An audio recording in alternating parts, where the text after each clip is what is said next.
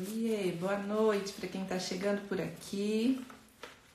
Vamos para a nossa 31 live da Natur de segunda-feira às 9h30. Vamos chegando.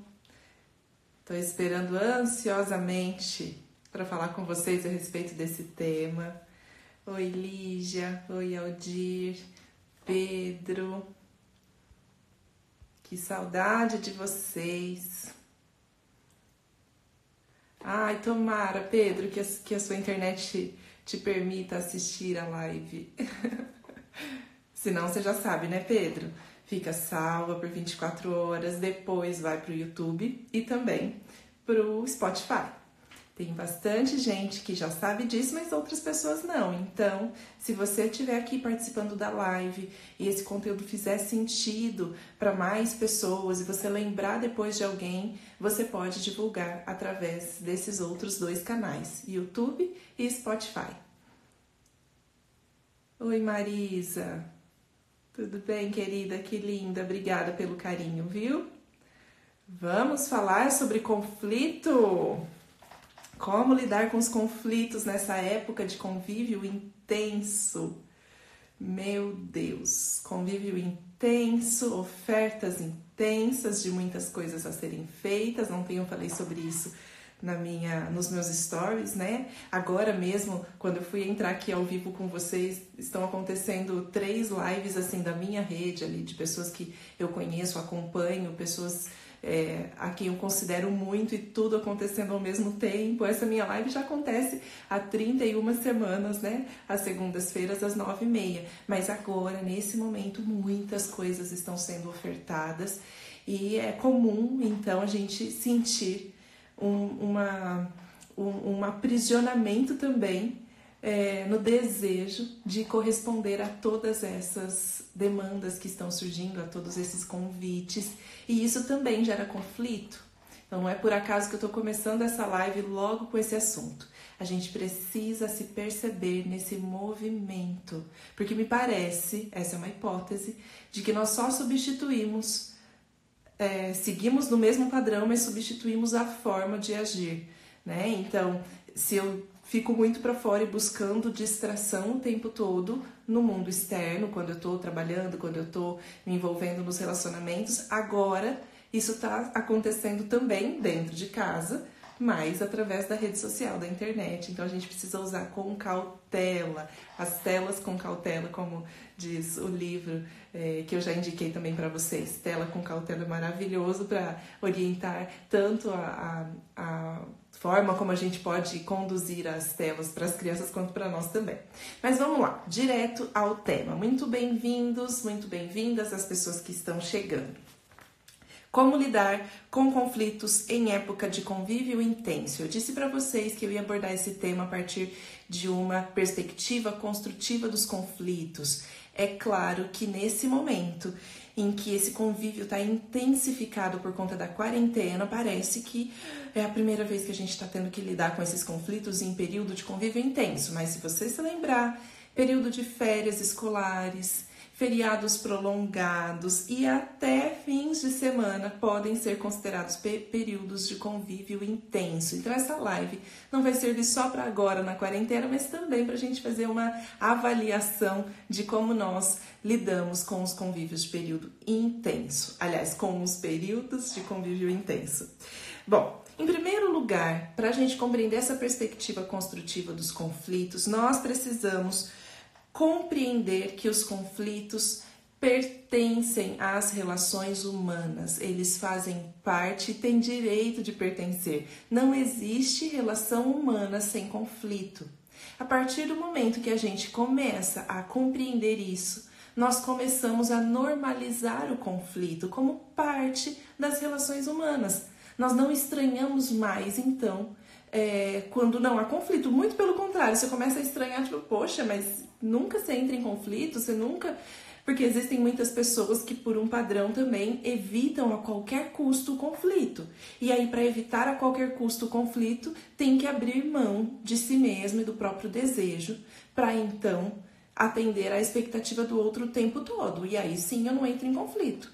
Agora, se eu sou um ser desejante e convivo com outras, outros ser desejantes, seja adulto, seja criança, vai haver conflito de desejos. Então, naturalmente, o conflito faz parte da relação humana. Quando a gente passa a compreender isso, a gente então percebe que quanto mais a gente se relaciona, mais conflitos existem.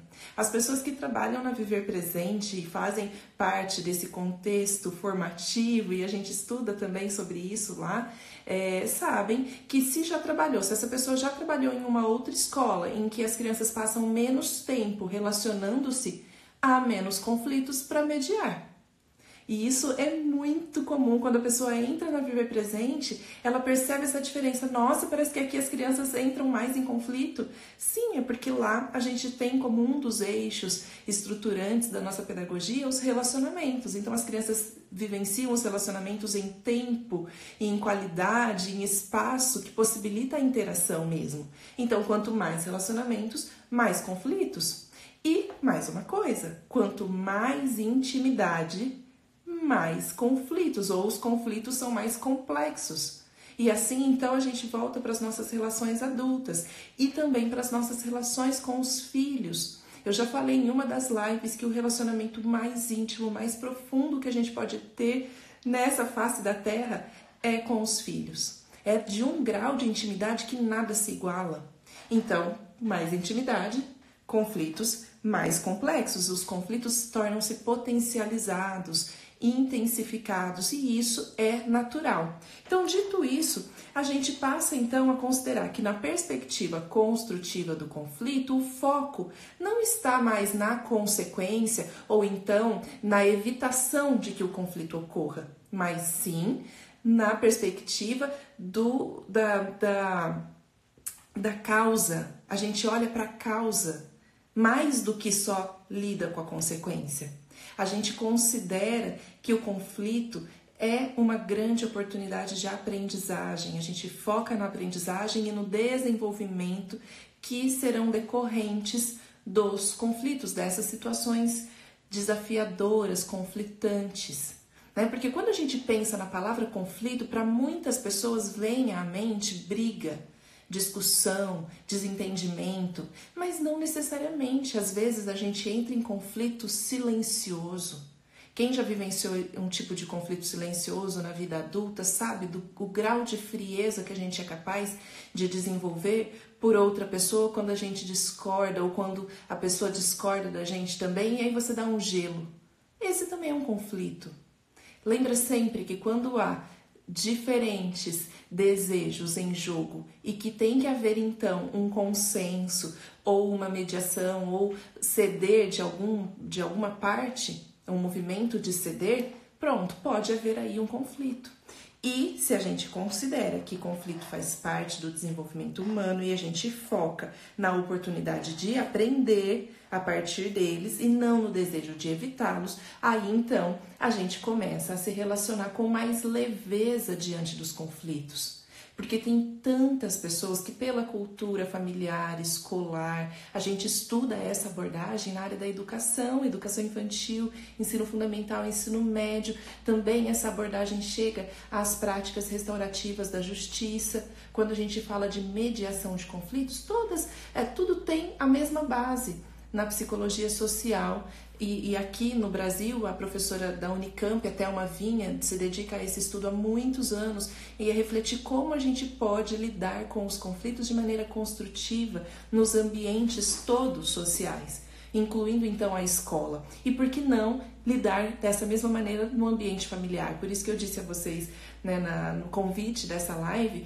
que eu vivencio já há muitos anos esse estudo e tento e busco integrar na minha prática cotidiana né, na minha vida pessoal, na minha vida profissional, sempre que há um conflito, eu busco a oportunidade de aprendizagem. E não é fácil, não significa que eu sou habilidosa já em fazer isso e que então eu não sofro porque tenho conflitos. Não, mas sempre, quando, por exemplo, há um conflito no meu ambiente profissional, alguém faz alguma queixa, alguma família reclama de alguma situação, sempre por, tá, por trás desse conflito há uma oportunidade de aprendizagem.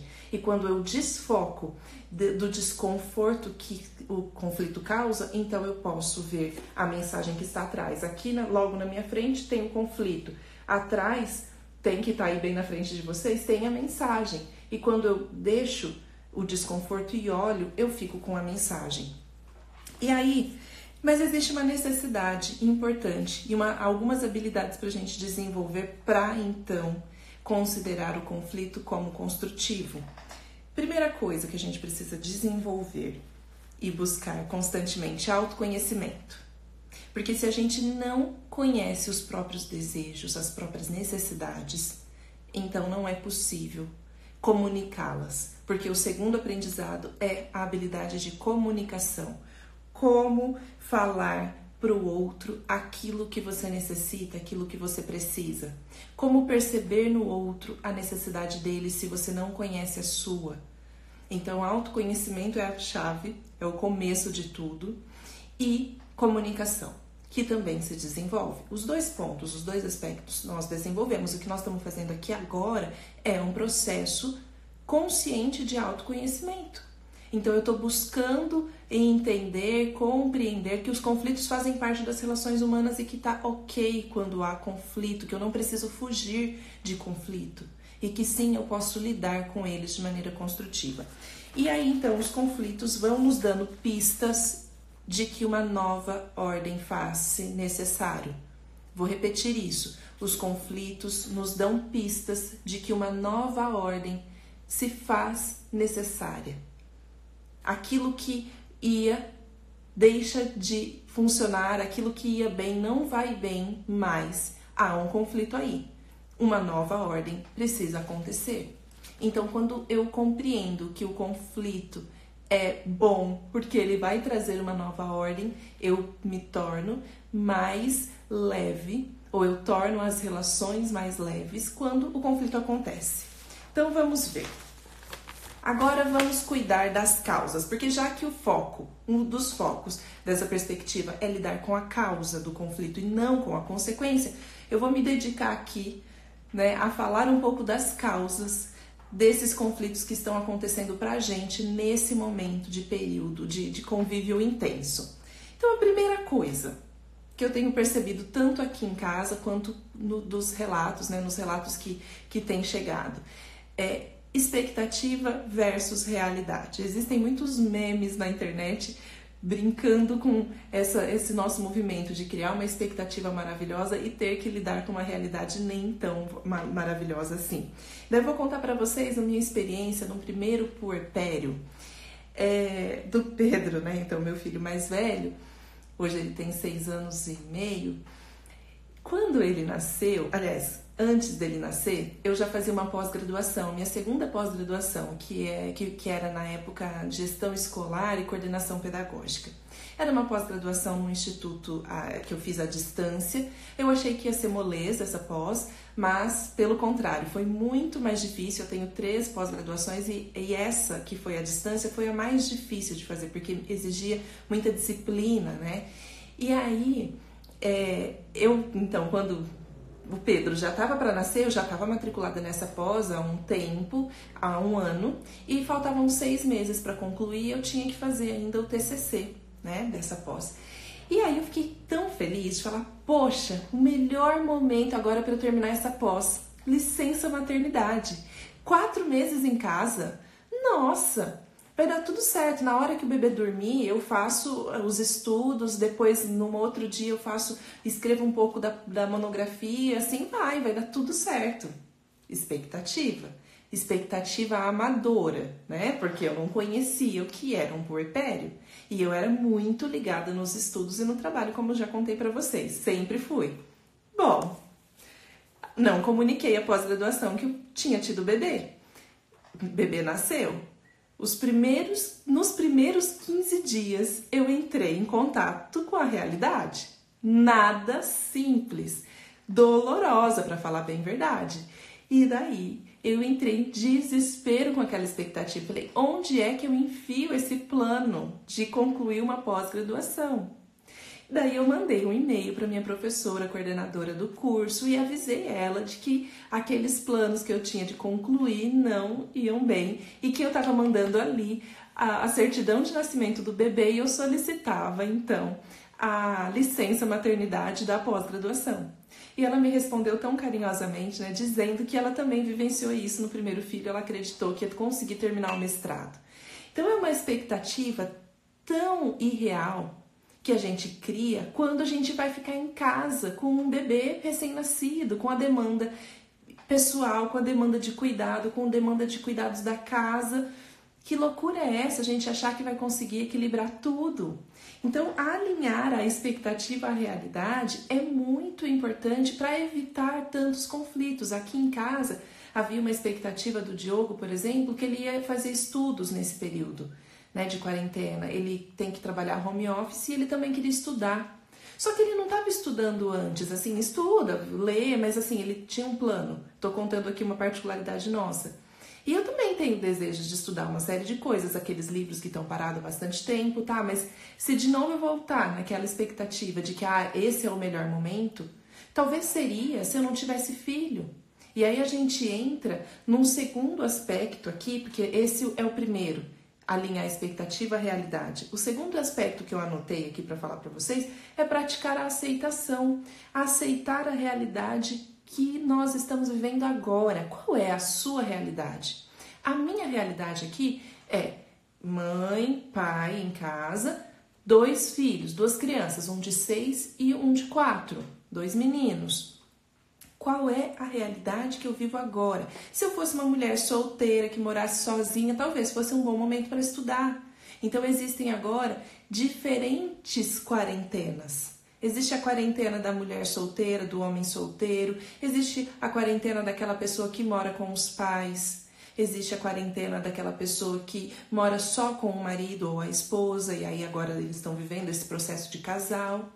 Existe daquela mulher ou homem solo que cria o filho sem é, o companheiro, ou então que cria em guarda compartilhada. E aí? Quantas quarentenas existem? Por que, que a gente acha que é possível vivenciar todo mundo do mesmo jeito?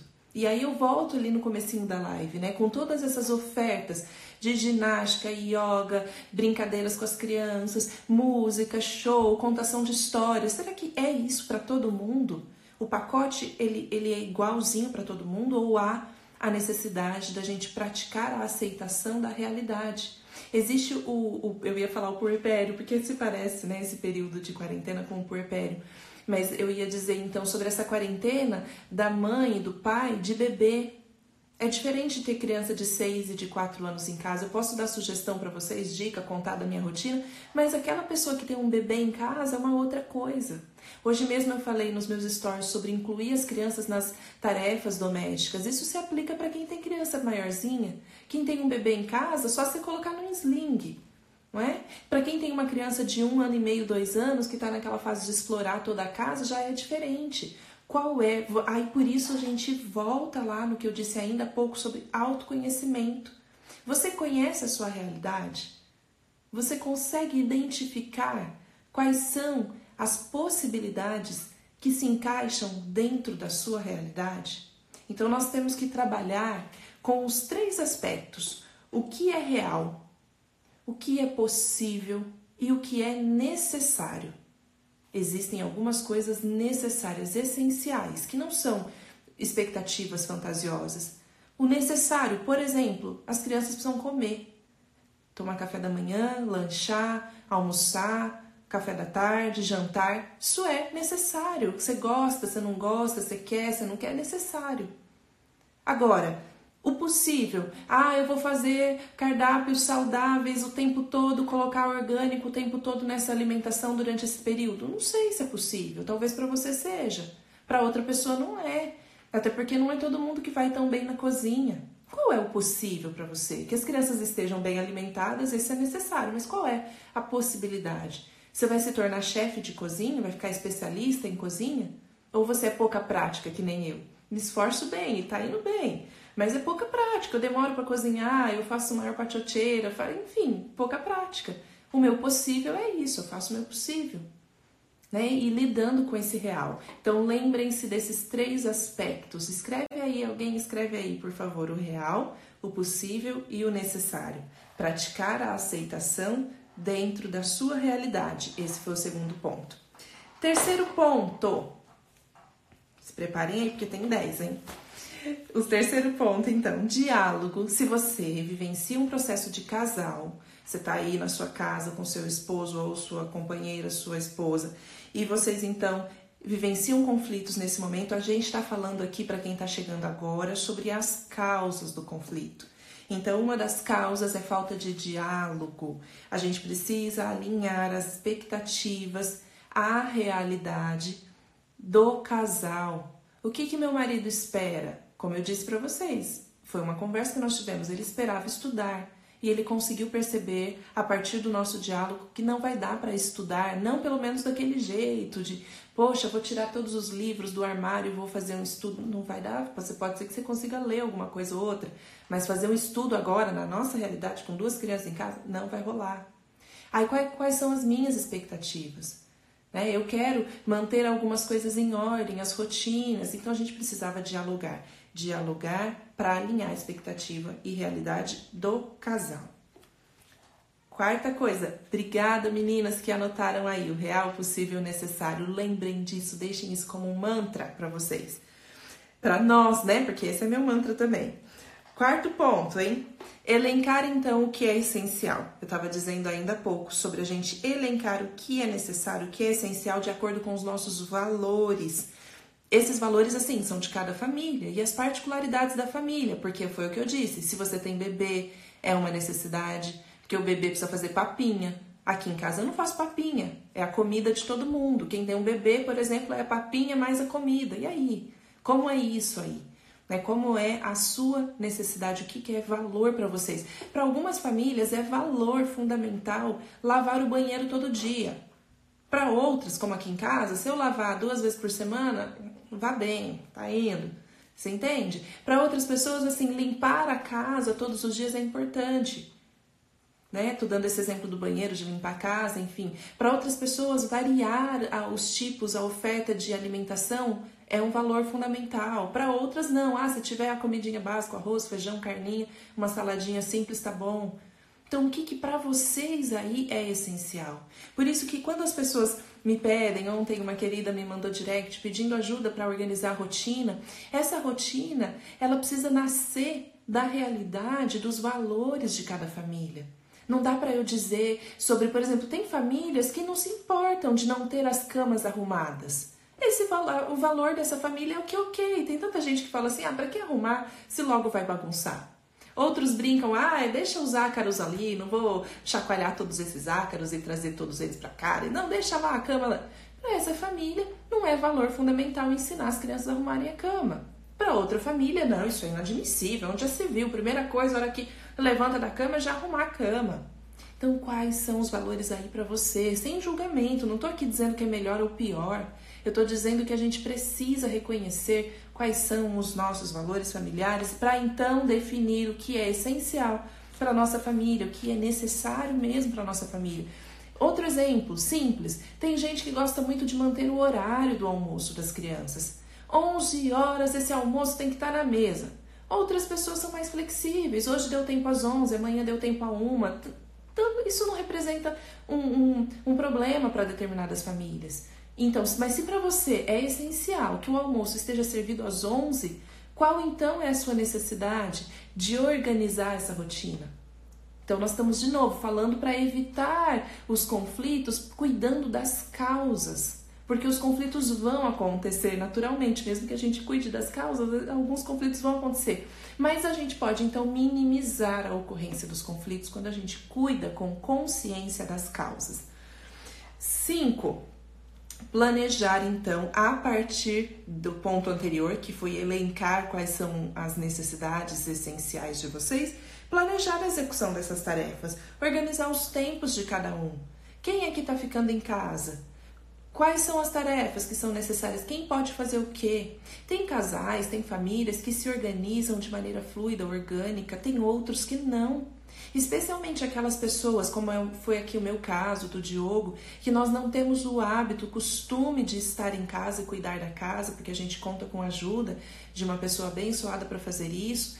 Então a gente não tem costume, a gente não sabia nem com que tempo, com que rotina, como que, até onde, onde guarda determinado produto. Gente, pode parecer assim, para quem já faz isso com frequência, que é uma nossa, que isso, como a Natura não sabe onde que guarda determinado. É, mas aqui em casa é assim. Às vezes eu não estava sabendo onde que estava guardando o pano de chão, de separado do pano de limpar a, a, cozinha. Você entende? Então, assim, é uma coisa tão nova para mim aqui para o Diogo que a gente precisa sentar e planejar. Para outras famílias, isso flui naturalmente, né? De forma orgânica mesmo. Ah, um pega uma tarefa, outro faz outra, faz tudo junto. Então depende de como é isso para você aí. Mas no geral, eu posso dizer que é necessário planejar a execução das tarefas e dividir né, essas responsabilidades, que é o próximo ponto. Sexto ponto: partilhar responsabilidades, inclusive com as crianças. Se aí na tua família até então algumas tarefas eram típicas das mulheres e outras tarefas, tarefas típicas dos homens, já é tempo da gente remexer nisso aí. Os conflitos surgem disso também. Lembra que eu falei logo no comecinho para quem está entrando agora? Eu disse assim que os conflitos nos dão pistas de que uma nova ordem se faz necessária. Então, se tá tendo conflito porque só você está lavando louça, por exemplo, então é hora de partilhar responsabilidades. No entanto, pode ser que tenha sido combinado. Aqui em casa, o combinado com o Diogo foi: você organiza tudo. Olha, eu, eu fico lavando louça quantas vezes foi? Olha, olha que eu tô lavando louça, hein? Intimamente, vocês sabem, vocês também estão fazendo isso, né? E, e, aí eu disse, então eu lavo a louça, só que você tira a mesa, você guarda as, as coisinhas na geladeira, não sou boa nisso, não gosto disso não, de ficar organizando geladeira. Eu posso até tirar da panela e pôr no potinho, mas você guarda tudo e deixa a louça comigo. Então eu não estou me sentindo sobrecarregada, porque a gente de fato partilhou a responsabilidade e é só um exemplo, tá? É, mas essas responsabilidades podem ser partilhadas inclusive com as crianças.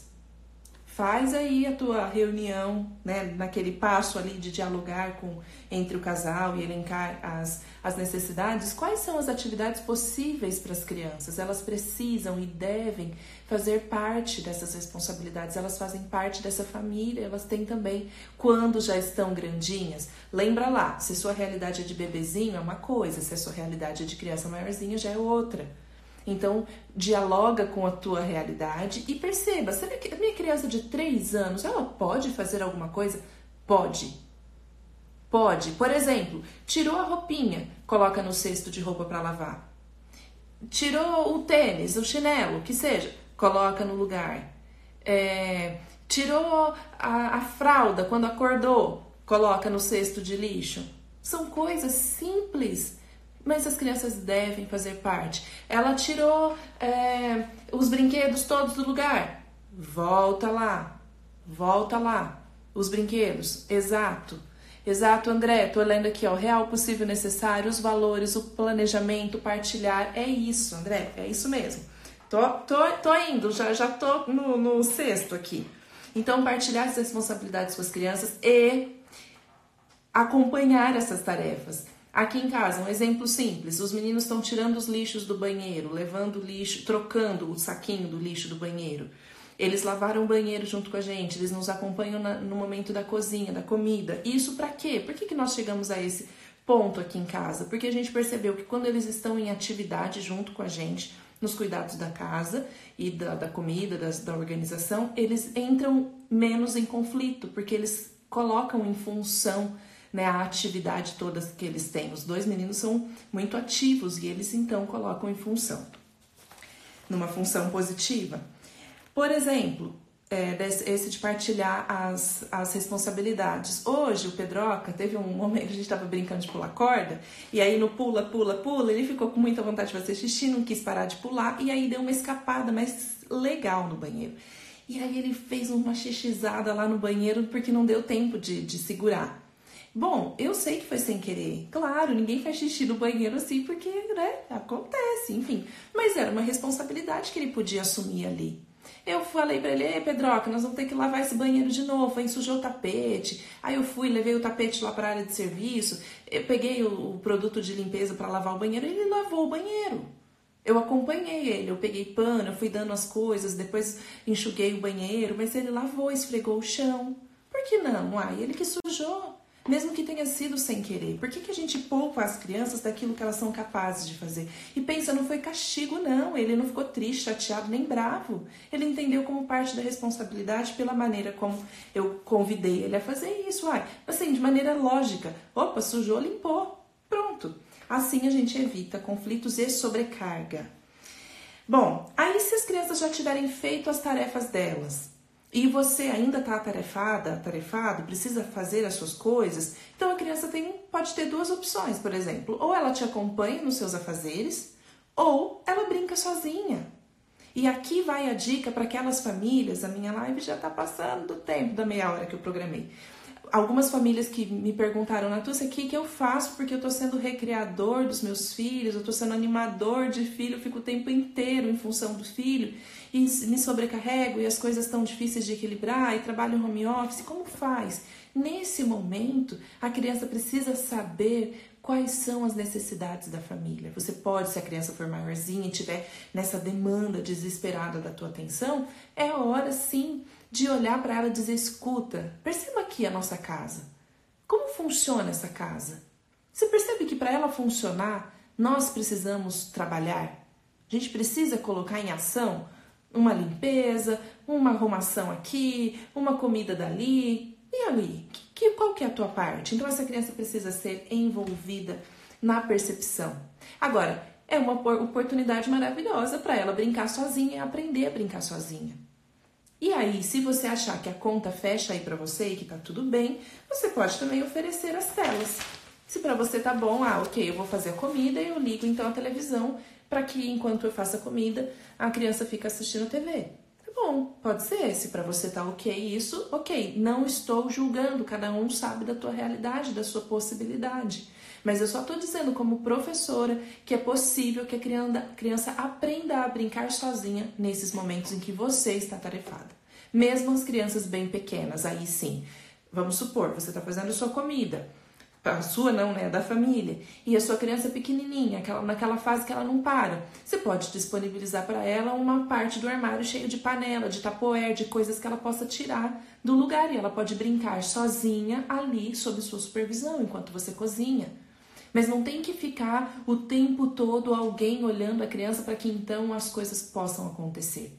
É possível. E eu digo com segurança, como professor e como alguém que cuida de várias crianças ao mesmo tempo, que as crianças têm habilidade para aprender a brincar sozinho. Ou então elas desenvolvem a habilidade de brincar sozinho quando o ambiente cria condições. Agora, se tiver o tempo inteiro um adulto ali com ela, aí não dá o tempo inteirinho, como que ela vai aprender? Não tem espaço vazio para aprender.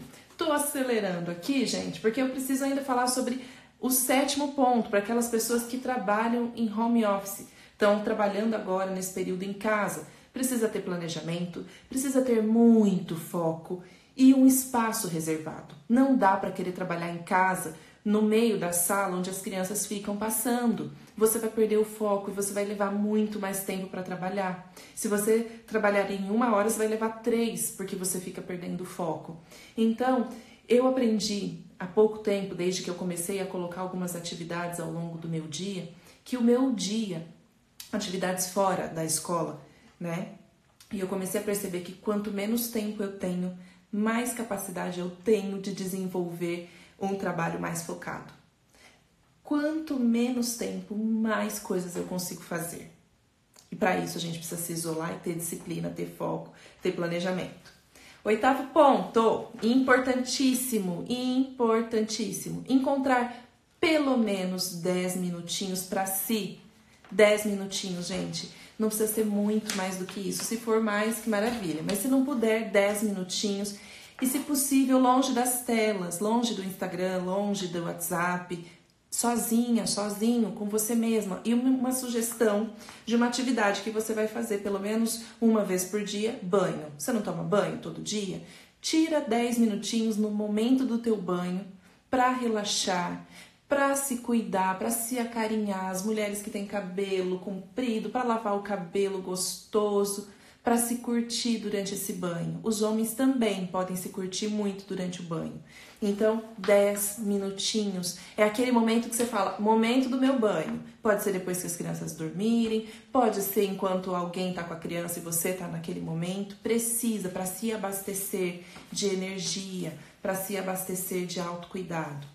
E se você está em uma realidade de casal, encontrar 10 minutinhos para o casal se comunicar depois das crianças dormirem. Melhor ainda, porque a não ser que as crianças tenham, consigam já brincar sozinhas e vocês consigam então conversar um pouquinho enquanto as crianças brincam.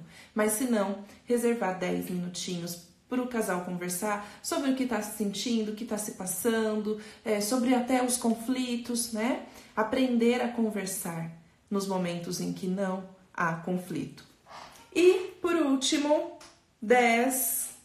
Sentir. O convite é para você sentir e expressar o que você sente fora dos momentos de conflito. A gente precisa, nessa perspectiva construtiva dos conflitos, nós precisamos aprender a se autoconhecer, reconhecer as próprias necessidades e então comunicá-las fora do momento do, do, da raiva, da briga, Pode brigar, se achar que tem que brigar, briga, mas conversar sobre a briga depois, né? No momento em que é possível dialogar. E aí, para finalizar, que eu já passei muito da hora.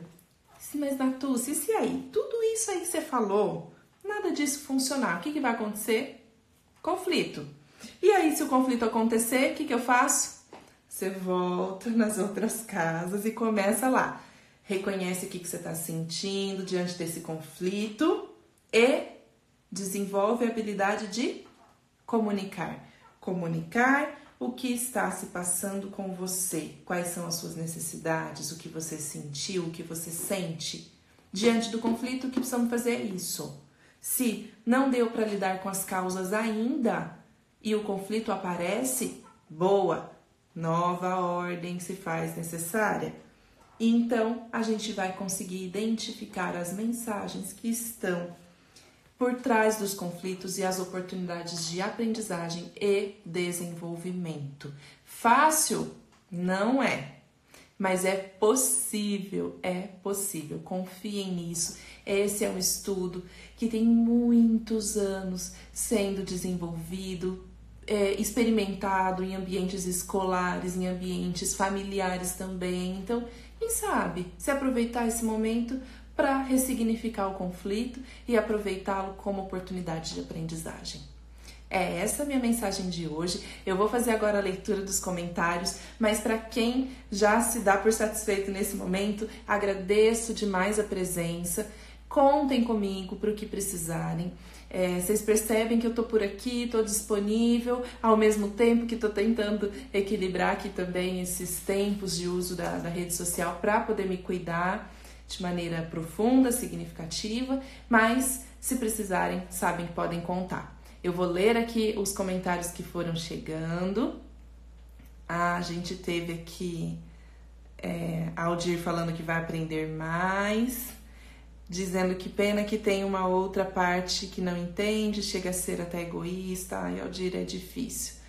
Precisa ter diálogo mesmo que seja uma conversa difícil. A Mari, minha amiga, tá dizendo que gosta de conflito. Ô, oh, mulher que já aprendeu a, a tomar essa, esse conflito como oportunidade de aprendizagem. A Lari tá dizendo: comunicação é tudo, aprendi com você e funciona muito. Ai, que lindeza. É, como assim não arrumar a cama? Ô, André, para você é imprescindível arrumar a cama? não, tem gente que não arruma, ué que fala que vai desarrumar à noite. Aí ah, tem mais um comentário. Várias realidades, inclusive aqui o pai continua trabalhando e fica a mãe e o filho em casa. Acaba acumulando muitas coisas e por isso aqui é muito importante a rotina. Com certeza. Bru tá dizendo que foi incrível, como sempre, que delícia. Bom demais, gratidão. A Cláudia, a Lígia, obrigado por sempre contribuir para o nosso crescimento. Que bom. Obrigada, é André. Então continua arrumando a cama por aí, que é o melhor que você faz para poder então ter seu dia produtivo. Tem gente que não consegue ter produtividade no dia se não arrumar a cama, né? Deve ser o caso do André, né, André? Gente, que bom. Obrigada mesmo pela presença de vocês e até semana que vem, até segunda que vem na próxima live. Beijão.